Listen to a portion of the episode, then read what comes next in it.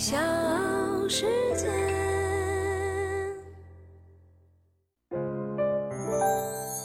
大咖故事，故事舅舅，越说越有。韩国新任总统尹锡悦出身高知家庭，是四代精英之后，在韩国政坛，他被称为“总统杀手”，是他亲手将前总统朴槿惠送入监狱。和恩人文在寅反目成仇。当地时间五月十号，检察官出身的尹锡悦正式宣誓就职韩国第二十任总统。我是唐莹，欢迎各位收听和订阅《大咖故事》。同时呢，微信公众号您也可以搜索到“大咖故事会”。今天我们就来说一说韩国新任总统，行事风格十分强硬的尹锡悦。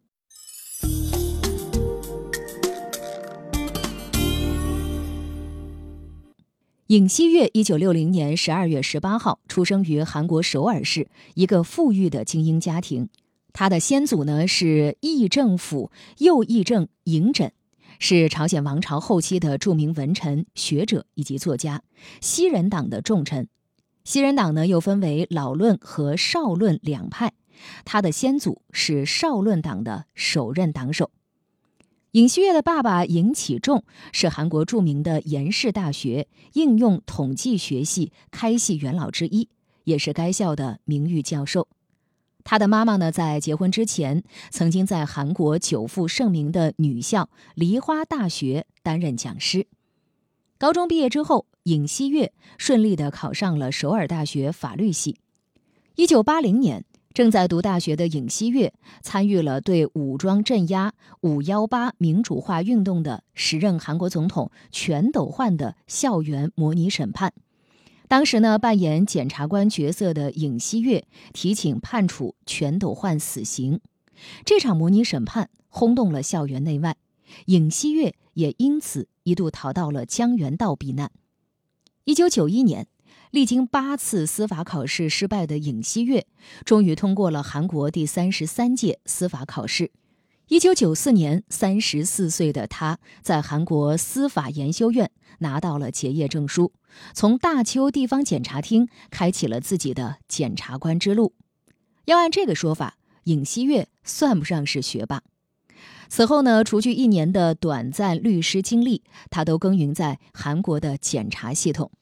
二零零三年，尹锡悦参与对时任总统卢武铉的左膀右臂安锡正收受政治秘密资金事件的调查，表现得十分活跃。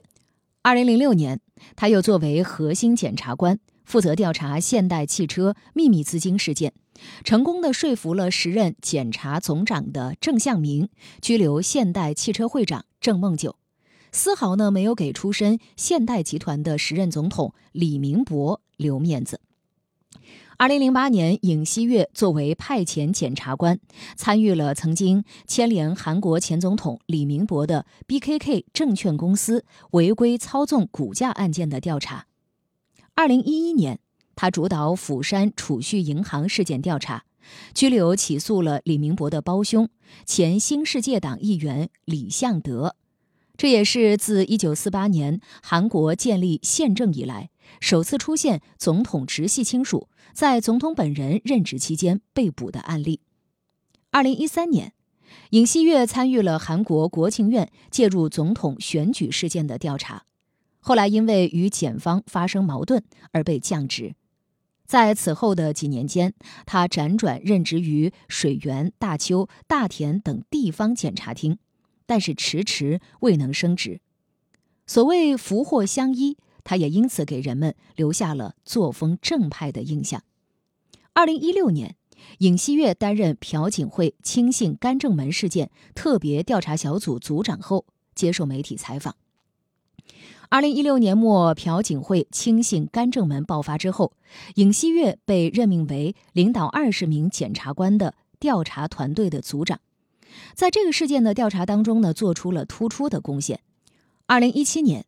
他因为此前的经历获得了文在寅政府的重用，被提拔出任检方核心要职——首尔中央地方检察厅的厅长。之后坐镇指挥调查亲信干政门、李明博贪腐案等等，在打击贪污腐败方面立下了汗马功劳。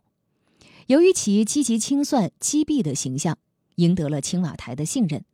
在二零一九年的七月，尹锡悦被破格提拔为检察总长。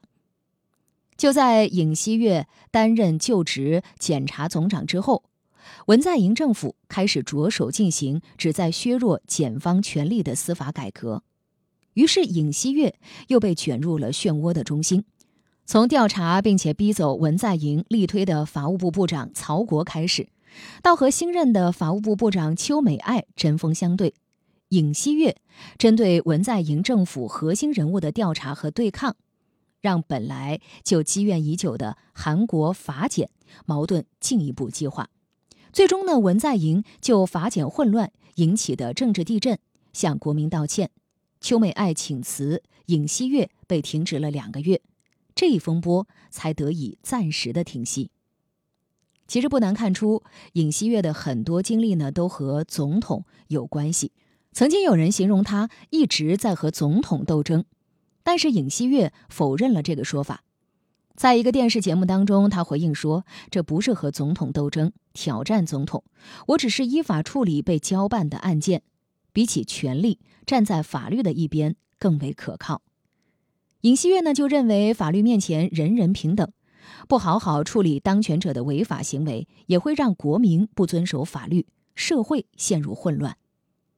回顾职业生涯，尹锡悦表示，他的检察官生活是在紧张而且激烈当中度过的。在以韩国最大在野党国民力量党候选人身份参与总统选举之前，尹锡悦呢没有加入任何政党，被视为独立人士。法检混乱风波之后，尹锡悦人气持续走高，尽管没有任何的从政经验，二零二零年底。他还是成为了韩国第二十届总统候选人的热门人选。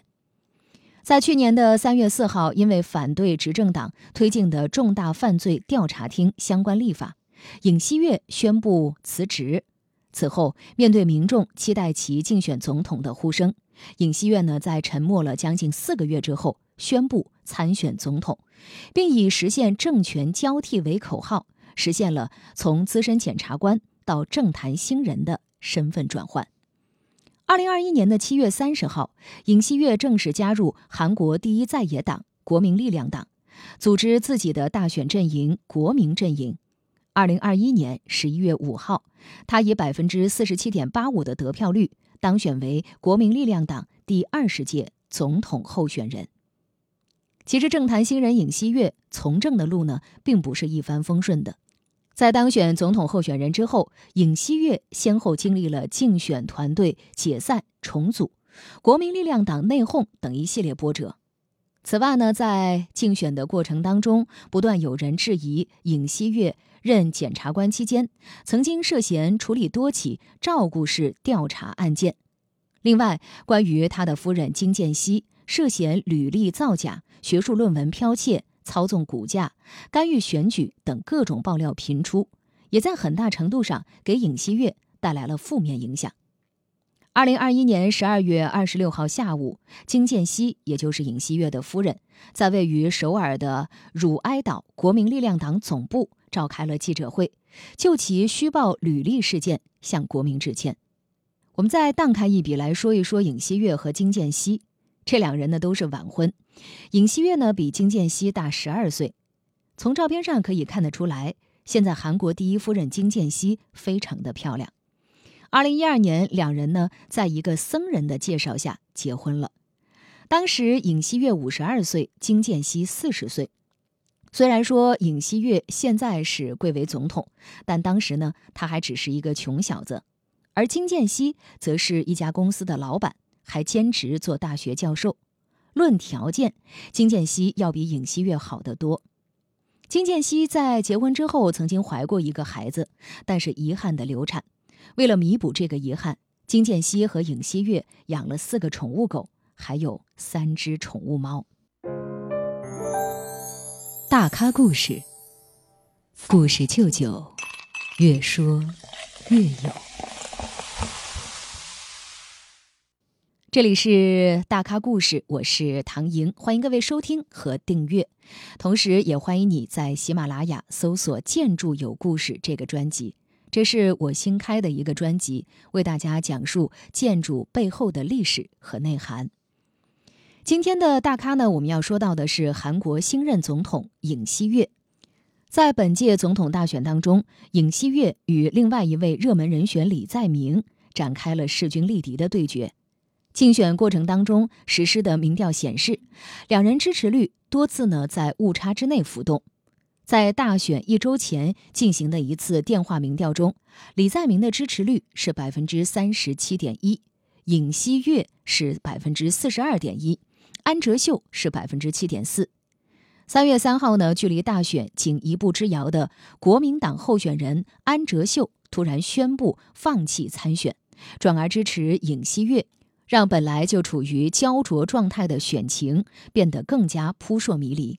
最终呢，当地时间三月十号三点二十五分左右，在已经统计的百分之九十四点六二的选票中，根据韩国中央选举管理委员会发布的计票结果，尹锡悦得票率是百分之四十八点五七，以微弱的优势击败了李在明，确认当选为韩国第二十任总统。五月十号上午十一点，尹锡悦就职典礼正式开始。据悉呢，由于此前尹锡悦的妻子金建熙被爆出学历造假等多项问题，那此后呢就始终远离公众的视野。这一次就职典礼也是尹锡悦和金建熙第一次在公众场合同时出现。五月十六号，本周一，韩国新任总统尹锡悦发表了首次施政演说。强调追加财政预算，稳定民生，并且提及对朝援助和加入印太经济框架等计划。尹锡悦就说了，稳定民生是当前最紧迫的问题。小工商业者等为配合政府疫情防控工作，蒙受巨大损失，民生陷入到危机。他呼吁国会予以配合，尽早处理新政府补充预算案。尹锡悦就朝鲜半岛局势表示，朝鲜不断加强核武能力，接连试射可携带核弹头的导弹，还有迹象表明朝鲜正准备进行核试验。他强调要推进朝鲜无核化进程，构建韩朝信任这一良性循环的可持续和平，而并非是形式上的和平。针对当下朝鲜爆发的新冠疫情。他表示，只要朝方愿意，韩方将不遗余力地提供疫苗、药品、医疗器械、卫生人力资源等防疫援助。对于朝鲜的人道主义援助，不受朝韩政治和军事关系的左右。那二零二二年呢，也是韩中建交三十周年，希望以此为契机，韩中两国能够进一步增进理解，促进双边关系取得更大发展。只可惜，在竞选期间呢，尹锡悦在涉华议题上多次发表强硬言论，也招致了专家学者的批评。当前，韩国正在面临着一波严重的疫情，以及持续低迷的经济和高涨的房价、物价，陷入停滞的半岛和平进程，美国新式冷战思维下对华关系的处理等等难题，这些都让新任的韩国总统尹锡悦施政之路。显得任重道远，小时。